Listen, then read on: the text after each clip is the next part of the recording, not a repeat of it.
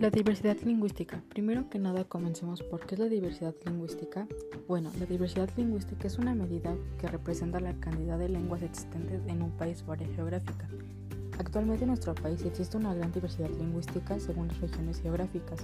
Exactamente se ha calculado que en el mundo se hablan cerca de 7.000 lenguas, además de aproximadamente 3.000 lenguas de señas mediante las que se comunican personas con problemas del oído, el habla, etc.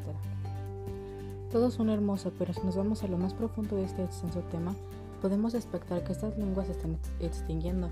Pero, ¿por qué se están extinguiendo las lenguas? Bueno, una lengua corre el peligro de desaparecer cuando sus hablantes dejan de utilizarla, cuando van restringiendo su uso a ámbitos cada vez más reducidos, cuando recorren cada vez menos a sus registros y asilos idiomáticos o cuando dejan de transmitírsela además a la generación siguiente. En pocas palabras, es porque la gente las ha dejado de hablar y dejan de transmitírselas a demás generaciones.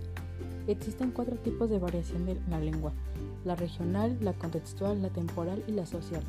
La regional se caracteriza por la manera de hablar de los hablantes de una región específica. La contextual describe la variación que se observa en cómo se usa la lengua en distintos contextos o lugares. Social se define por las características compartidas por distintos grupos sociales. Y la temporal el cambio lingüístico que sucede debido al tiempo. Cada año se va observando la disminución de estas lenguas y algunas están en peligro de extinción. ¿Y qué podríamos hacer para detener la extinción de las lenguas?